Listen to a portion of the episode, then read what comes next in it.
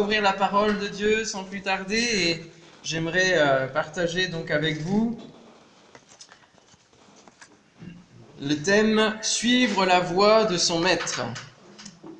Et on va ouvrir dans Ecclésiaste, chapitre 12. Nous avons étudié toute la semaine Ecclésiaste, le livre de l'Ecclésiaste, et nous allons lire les derniers versets. Ecclésiaste chapitre 12. Suis très heureux de pouvoir faire cette étude avec vous tout au long de la semaine et de nous plonger dans la parole de Dieu. Et donc Ecclésiaste 12, je prendrai donc dans la version second pour que tout le monde suive bien. Verset 11. Outre que l'Ecclésiaste fut un sage, il a encore enseigné la science au peuple et il a examiné, sondé, mis en ordre un grand nombre de sentences.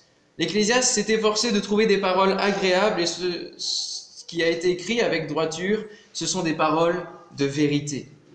Les paroles des sages sont comme des aiguillons, et rassemblées en un recueil, elles sont comme des clous plantés, donnés par un seul maître. Du reste, mon fils, tire instruction de ces choses. On ne finirait pas si l'on voulait faire un grand nombre de livres, et beaucoup d'études est une fatigue pour le corps. Écoutons la fin du discours. Crains Dieu et observe ses commandements c'est là ce que doit faire tout homme. Car Dieu amènera toute œuvre en jugement au sujet de tout ce qui est caché, soit bien, soit mal. Amen. Amen. Suivre la voie de son maître. Nous avons vu que l'ecclésiaste, ça vient d'un mot grec qui se rapporte à, à l'église et aussi qui vient d'un mot hébreu qui est kohelet, qui veut dire celui qui assemble et celui qui euh, parle au milieu de l'assemblée. Le prédicateur, celui qui est la voix du peuple en quelque sorte. Et il est appelé donc dans certaines traductions, comme nous l'avons lu ici, le maître. Au lieu de, du mot l'ecclésiaste, on peut lire le maître. Et nous avons fait des parallèles avec le sermon sur la montagne, où Jésus est sur la montagne et il enseigne ses disciples, et il est aussi appelé le maître. Amen. C'est Jésus qui est notre maître. Il enseigne le sermon sur la montagne, les principes divins. Il ouvre, une fenêtre sur le royaume de Dieu à ses disciples. Il leur dit, voilà comment ça fonctionne dans le ciel. Voilà comment fonctionne Dieu. Et comment notre vie peut s'accorder avec le ciel et voir au-dessus du soleil. Comme le, peut le voir l'Ecclésiaste qui était lui sous le soleil. Alors, je sais pas, peut-être pour les, les plus anciens, la voix de son maître, ça doit vous dire quelque chose. La voix de son maître qui était l'un des labels, des gramophones, qui étaient les amplificateurs quelque part et les diffuseurs de contenu audio. Et euh, nous avons besoin aussi d'entendre la voix de notre maître, peut-être un peu plus ce matin. Et c'est vrai que les chants étaient assez conduits parce que ça nous a rappelé la base de notre salut, la base de notre foi, ce en quoi nous croyons, la, base du salut en Jésus-Christ et le fait que nous devons le suivre, le suivre jusqu'au bout. Alors nous allons voir ce matin qui est véritablement notre maître, euh, quelles sont ses caractéristiques, comment bien suivre sa voie VOIX mais aussi VOIE et quel en est le but, quel est le but de cette voie. Alors qui est le maître? Ecclésiaste 12, verset 11, les paroles émanent toutes d'un même maître ou même d'un même pasteur, d'un même berger, disent les différentes traductions. Alors, ce matin, on va voir un petit peu nos vies sous le regard de cette image du berger des brebis. Vous voulez bien? Quelle merveilleuse image que ce berger qui nous appelle à le suivre.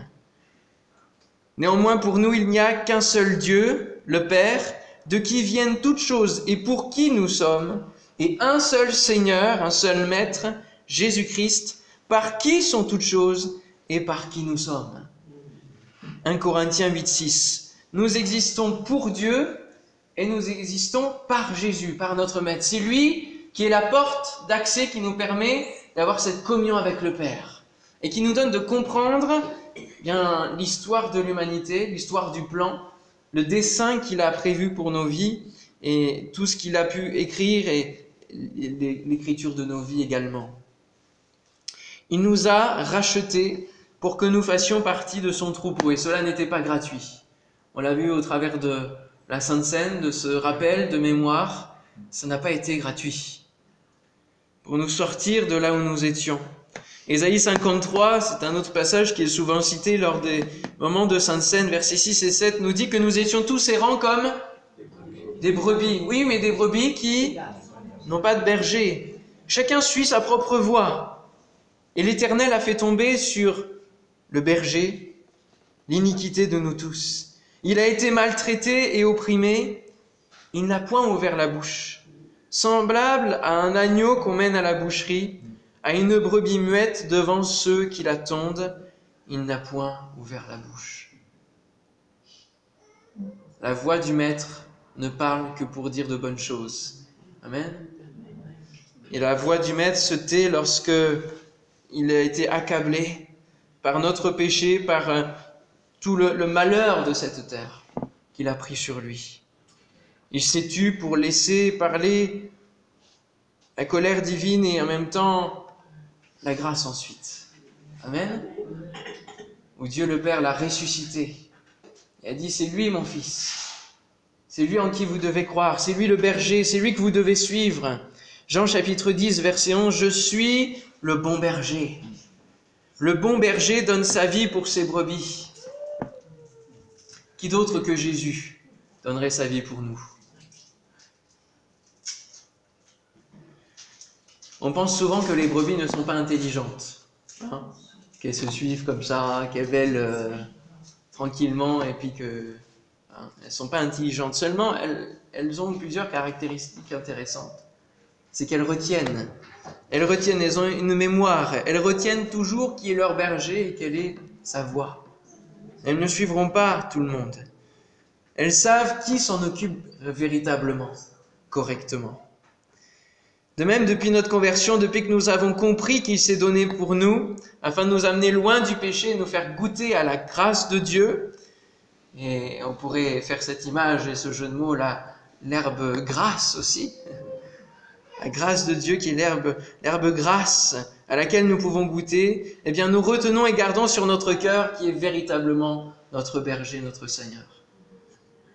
On va lire un peu plus profondément l'évangile de Jean au chapitre 10, les premiers versets, parce que c'est une leçon et une image tellement belle. L'évangile de Jean chapitre 10, verset 1er.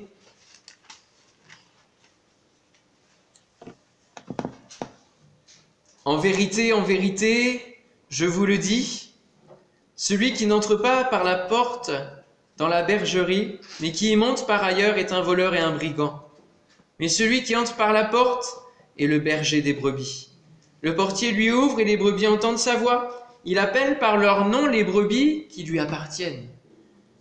Et il les conduit dehors. Lorsqu'il a fait sortir toutes ses propres brebis, il marche devant elles et les brebis le suivent parce qu'elles connaissent sa voix. Elles ne suivront point un étranger, mais elles fuiront loin de lui parce qu'elles ne connaissent pas la voix des étrangers. Jésus leur dit cette parabole, mais ils ne comprirent pas de quoi il leur parlait. Et il est important lorsque nous lisons cette parabole de prendre chaque détail. Nous voyons qu'elles suivent un seul. Et nous voyons qu'il les conduit dehors. Il y a tout un processus elles sont d'abord rassemblées dans la bergerie.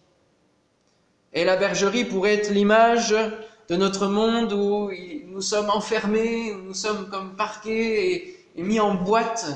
Nous ne pouvons pas sortir. Nous sommes dans la, la pénombre, dans la poussière de ce monde. Et euh, les uns et les autres essayent de sortir par où ils peuvent. Seulement, il n'y a que des fenêtres et une porte. Et Beaucoup essayent de sortir par les fenêtres parce que c'est là le plus facile, parce que la porte est laissée là à cause du péché. Et les différentes fenêtres, on le voit, c'est par là que viennent les voleurs, que viennent les brigands, c'est par là que viennent les tentations. Et dans notre monde, combien sont ceux qui essayent de sortir par les fenêtres, euh, d'avoir, euh, de, de, gagner leur éternité, leur salut, ou en tout cas d'avoir une vie réussie en essayant par leurs propres moyens? Ou par les moyens et les plaisirs que le monde leur offre. Et on a vu que dans l'Ecclésiaste, il y avait beaucoup de plaisirs différents que le monde pouvait offrir. Ils essayent de sortir, sauf que la fenêtre, elle est plus haute que le sol. Et lorsqu'ils sautent, c'est trop tard. Ils finissent dans le ravin, ils finissent dans la mort. Et euh, ils finissent dans les conséquences de, de leur choix, dans les conséquences de leur inconséquence. Plusieurs essayent de sortir et ils meurent. La porte est scellée à cause de notre péché, à cause du fait qu'on soit tous derrière et on essaye d'ouvrir par nous-mêmes. Mais c'est Jésus qui va ouvrir la porte. Amen. Et c'est lui qui va euh, se mettre finalement à la, forme de la serrure. Il va se mettre à la place de la porte. Il va se faire pécher pour nous, pour que nous puissions entrer par lui et surtout sortir, comme nous l'avons lu. Il appelle ceux qui lui appartiennent, les brebis qui lui appartiennent, les brebis qui acceptent de croire en lui. Les hommes et les femmes qui n'ont pas peur du ridicule, parce que le monde trouve cela ridicule que de croire en Jésus, que de croire en Dieu. Et les, hommes et les femmes qui n'ont pas peur de suivre Jésus, de mettre en action leur foi, de croire que c'est par Jésus que nous sommes sauvés, que nous gagnons notre éternité, eh bien il les appelle, parce qu'elles lui appartiennent. Et il les conduit dehors, dehors du monde. Il les conduit loin du péché, il les conduit loin de, de, toute cette frénésie folle, de toute cette folie, loin des maladies de ce monde. On sait que les brebis ont une maladie connue, hein. Le mouton branlant, tremblant, hein. Parce qu'il a la tremblante du mouton, parce qu'il a, il a choper des maladies, il a pris sur lui des maladies. Il nous emmène loin de là, il nous emmène dehors. Parce que c'est dehors que la brebis est habituée à vivre. Il nous emmène loin. La porte, c'est Jésus par qui nous pouvons connaître une nouvelle vie. Alors s'ouvre à nous vraiment quelque chose que nous ne connaissions pas. Et oui, nous étions faits pour vivre dehors, et non pas pour être à l'intérieur. Une nouvelle vie s'ouvre à nous et nous suivons Jésus sur le chemin de la vie pour atteindre les verts pâturages qui sont ce que Dieu voulait depuis le début, depuis Adam et Ève. Psaume 23, verset 1er, L'Éternel est mon berger, je ne manquerai de rien, il me fait reposer dans de verts pâturages. Amen. Les brebis savent reconnaître leur nom et savent reconnaître la voix qui les appelle. Alors comment bien suivre la voix de notre Dieu. Écoutons la conclusion du discours, nous dit Ecclésiaste, chapitre 12, verset 15. Écoutons bien. Écoutons. Ça, c'est difficile d'écouter. Hein. C'est plus facile de parler. Hein. Ah oui, oui, oui. Notre langue parle deux fois plus, mais le Seigneur nous a donné deux oreilles pour que nous écoutions deux fois plus. Et nous n'avons qu'une seule langue. Eh oui, Comment bien suivre sa voie pour entrer dans la bonne voie? Eh bien, il ne faut pas être une brebis oublieuse. Qui écoute mais qui va vaquer sur le chemin? Parce que oui, il y a une nouvelle vie, mais il y a aussi toujours quelques tentations, il y a toujours les ravins qui suivent, qui sont là et, qui peuvent euh, apporter peut-être des tentations d'avoir une autre herbe ailleurs qui serait meilleure. Ne soyons pas des auditeurs oublieux, nous dit la parole de Dieu. Ne soyons pas des brebis oublieuses qui écoutent et, comme on l'a entendu dans le don spirituel, qui sont loin du berger. Il nous a sauvés, il faut un minimum l'écouter. Vous trouvez pas? Ça vaut bien le coup quand même. Hein? Il nous a pas sauvés seulement pour être sauvés et pour vaquer de nouveau à nos propres occupations, à nos propres affaires. Il nous a sauvés pour que nous le suivions parce qu'il connaît le chemin parce qu'il a prévu quelque chose de merveilleux. Alléluia. Alors pour bien suivre la voie du Seigneur, il faut ouvrir la Bible, que l'on appelle la parole. C'est tout simple. Et ce matin, vous n'allez pas avoir de grandes découvertes. Vous n'avoir que des redécouvertes, mais qui sont bonnes pour nos vies. Des rappels qui sont importants. La parole de Dieu. Et cette parole, c'est Jésus lui-même, il s'est fait chair il s'est fait parole. C'est la parole faite chair la Bible. Est-ce que vous aimez la parole de Dieu? Comme je demandais l'autre jour, est-ce que vous avez soif lorsque vous rentrez du travail? Est-ce que vous courez dans les escaliers pour dire je veux avoir mon temps avec Jésus? Je veux l'écouter me parler. Je veux me nourrir de sa parole. Est-ce que vous avez cette aspiration dans votre cœur? Alors la parole de Dieu, il nous est dit dans Hébreu chapitre 4 verset 12 que elle est une, comme une épée à double tranchant. Et oui, Car la parole de Dieu, elle est vivante. Aucun autre livre n'est aussi vivant que la parole de Dieu. Parce que c'est Jésus lui-même. Elle est efficace. Elle nous fait gagner notre temps. Elle nous fait racheter notre temps. Plus tranchante qu'une épée quelconque à deux tranchants, pénétrante jusqu'à partager âme et esprit, l'âme qui concerne tout l'aspect spirituel et que Dieu sauve, et puis notre esprit qui peut être accaparé par toutes nos pensées et qui accaparait l'esprit de l'ecclésiaste. Partageant aussi jointure et moelle et jugeant les sentiments et les pensées du cœur. Voilà ce qu'est la parole. Et elle provoque en nous deux actions, puisque c'est une épée à double tranchant, il y a deux actions, et l'Ecclésiaste nous, nous en parle dans les versets qu'on a lus, c'est que déjà les paroles des sages la parole de vérité, elle est comme un aiguillon. Elles sont comme des aiguillons. Et lorsque nous lisons la parole de Dieu, elle n'est pas toujours facile. Parfois, elle nous pique un peu. Hein. Elle nous pique là où nous avons des choses à régler. Elle vient travailler notre âme, notre cœur. Et le Saint-Esprit est là pour nous convaincre de péché, de justice, de jugement, pour, pour venir mettre le doigt là où il y a des choses à travailler, à récupérer, à, redresser, pour nous remettre droit. Elles sont comme des aiguillons.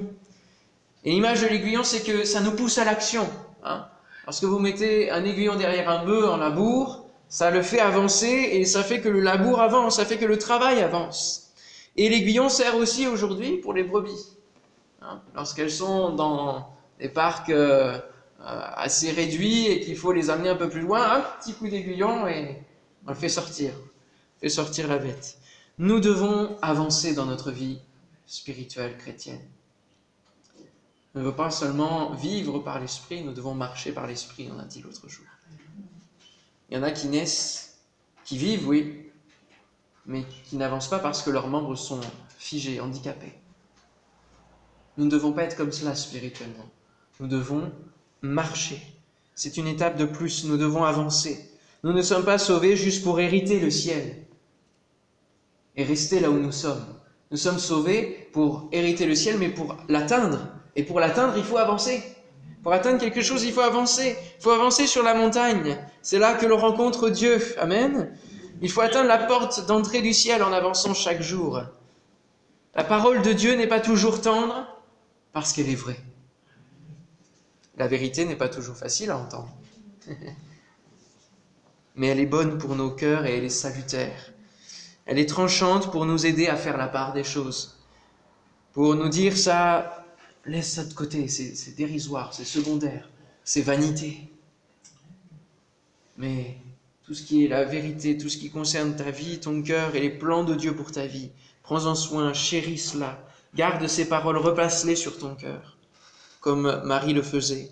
Ne restons pas bloqués par les épreuves de la vie, ni par peur des obstacles, ni par peur de l'inconnu, mais passons par le chemin étroit parce que Jésus nous le fraye. Et il nous a dit que le berger marche devant les brebis. Pourquoi nous inquiéter? Il connaît le chemin parfaitement. Et si nous ne le connaissons pas, eh bien nous n'avons qu'à lui faire confiance.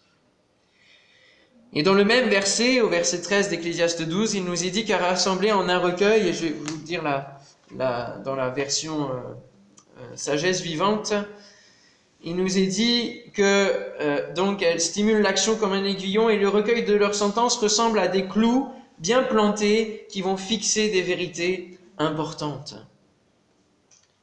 La parole de la Bible est, est donc la vérité et tout au long de notre chemin, ces vérités, si nous les lisons et si nous les laissons, non pas seulement les enregistrer dans la tête, mais si elles viennent jusque dans notre cœur, alors ça va être comme des jalons, comme des clous plantés de chaque côté de notre chemin qui vont nous mettre là où sont les limites à ne pas dépasser.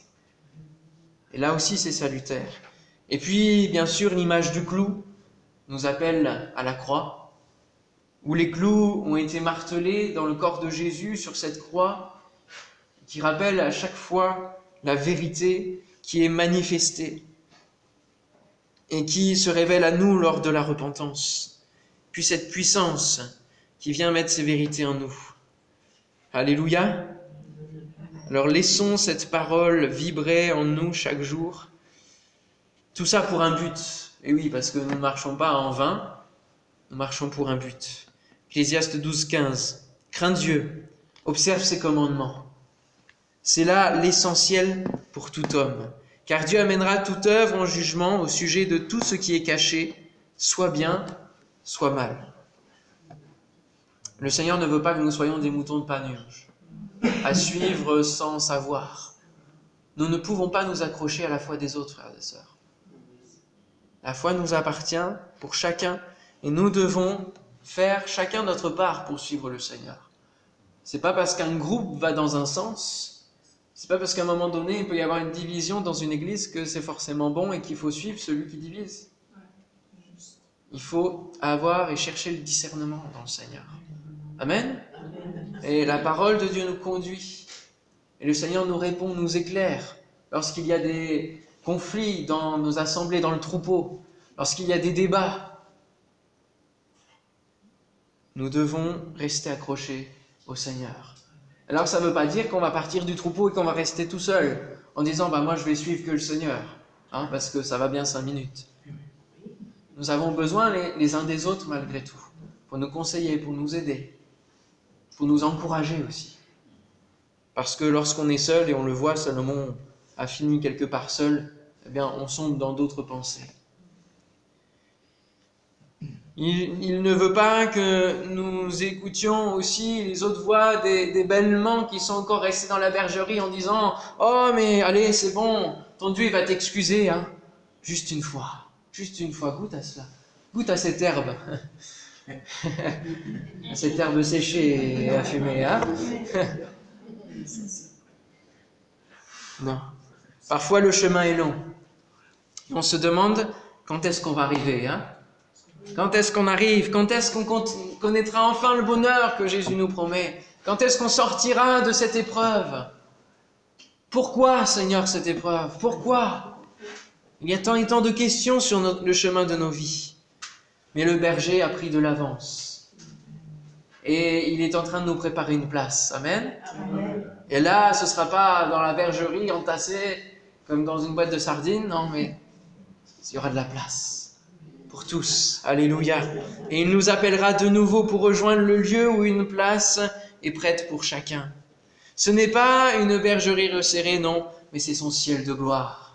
C'est la félicité. Alors, l'Ecclésiaste se termine sur une note importante et qu'il nous faut considérer. Craindre Dieu, observer ses commandements, ça c'est les jalons de la parole de Dieu. Et c'est l'attitude avec laquelle nous devons marcher et respecter notre berger. Vous savez, il y a un dessinateur, Alain Auderset, qui, a, qui dessine euh, plein de choses chrétiennes et, j'ai dans ma chambre un poster avec différents types de moutons. Et il a mis différents types de moutons qui euh, sont les moutons rebelles, euh, les moutons qui ont voulu essayer, qui sont au fond du, qui sont au fond du ravin. Il y a le super mouton qui s'y croit, qui croit mener les autres. Enfin, il y a plein de choses assez intéressantes. Et euh, il y a aussi les moutons qui n'arrêtent pas de critiquer le berger, c'est-à-dire le pasteur, hein, parce qu'il a mis aussi d'autres bergers sur terre et alors il le critique, euh, si moi j'ai pas, j'ai pas une herbe un peu meilleure, ça va pas, et puis bon, il lui saute presque dessus. Non, respectons le berger. Amen. Il y a une autre, un autre dessin où on voit tous les moutons euh, assis comme dans une église, comme vous êtes là ce matin devant moi. Et puis on voit un mouton qui donne un coup de pied, et puis le berger qui vole en dehors de la, porte. Et puis ils continuent à faire leur culte. Et parfois c'est ce qui arrive hein, quand on veut gérer par nous-mêmes quand on ne veut plus écouter la voix du berger, quand on ne veut plus entendre la vérité gratter à la porte de nos oreilles, eh bien, on le met dehors de nos vies. On dit, bon, ça va, ça va. Et plus tard, Seigneur, tu viendras travailler mon cœur plus tard. Non. Alors, il nous est parlé du jugement aussi. Toute œuvre viendra en jugement, et, on l'a évoqué plusieurs fois cette semaine, il y a une part où nous serons jugés. Alors nous suivons Jésus, et si nous le suivons jusqu'au bout, nous ne serons pas jugés sur notre salut. Parce qu'il viendra, il dira, viens, bon, fidèle serviteur, entre dans la joie de ton maître. Nous sommes sauvés en espérance, et il ouvrira la porte. Mais il nous jugera principalement, nous qui sommes sauvés sur nos, œuvres. Et tout cela passera au travers du feu. Hein. Et selon ce qui aura été construit, si c'est du foin, si on a repris de l'herbe pour construire nos vies, encore une fois, ou si on a choisi des matériaux durs, eh bien tout cela sera mis en jugement. Que ce soit bien, que ce soit mal. Et c'est pour cela qu'il est important de rester dans un esprit d'humilité et de ne pas mettre de côté la repentance qui a été peut-être une seule fois dans notre vie, non, mais de toujours repasser nos cœurs dans le filtre de la parole de Dieu, pour que tout ce qui est le soi mal puisse être purifié avant que nous rentrions dans le royaume des cieux. Amen. Alors, tout, il parle de tout ce qui est caché. Et du coup, je me suis dit, on en cache beaucoup dans notre laine. il y en a beaucoup qui sont, il y a plein de choses qui sont cachées dans notre laine. Mais le Seigneur viendra, quelque part au travers du jugement, tondre cette laine et, c'est ça qui va passer au travers du feu. Alors qu'est-ce qui restera hein? Dieu va regarder notre crainte, l'observation de sa parole. Alors qu'il était venu pour nous sauver dans un premier temps, il reviendra pour nous juger. Nous n'y échapperons pas. Alors comment est votre vie? Et comment est votre laine ce matin? Est-ce qu'elle est blanche? Est-ce qu'elle est pure? Ou est-ce qu'elle est achetée parce qu'il y, a des choses encore qui restent? Est-ce qu'elle est pleine de poussière? Est-ce qu'elle est pleine de détails qui empoisonnent votre vie? Le Seigneur revient avec un vent dans la main. C'est pas le vent de l'Ecclésiaste. Ça, c'est pas le vent de la vanité. C'est le vent qui vient juger et trier ce qui est du bon blé et de ce qui est de l'ivraie. Et il nous est dit dans l'Apocalypse chapitre 1er verset 14, sa tête et ses cheveux étaient blancs comme de la laine blanche, comme de la neige. Ses yeux étaient comme une flamme de feu. Et on va lire la suite, si vous voulez bien. C'est le dernier passage que l'on lit ensemble. Apocalypse chapitre 1er. On va lire les, autres versets qui nous montrent la description du berger quand il reviendra dans sa pleine gloire, dans cette révélation qu'il fera à l'apôtre Jean.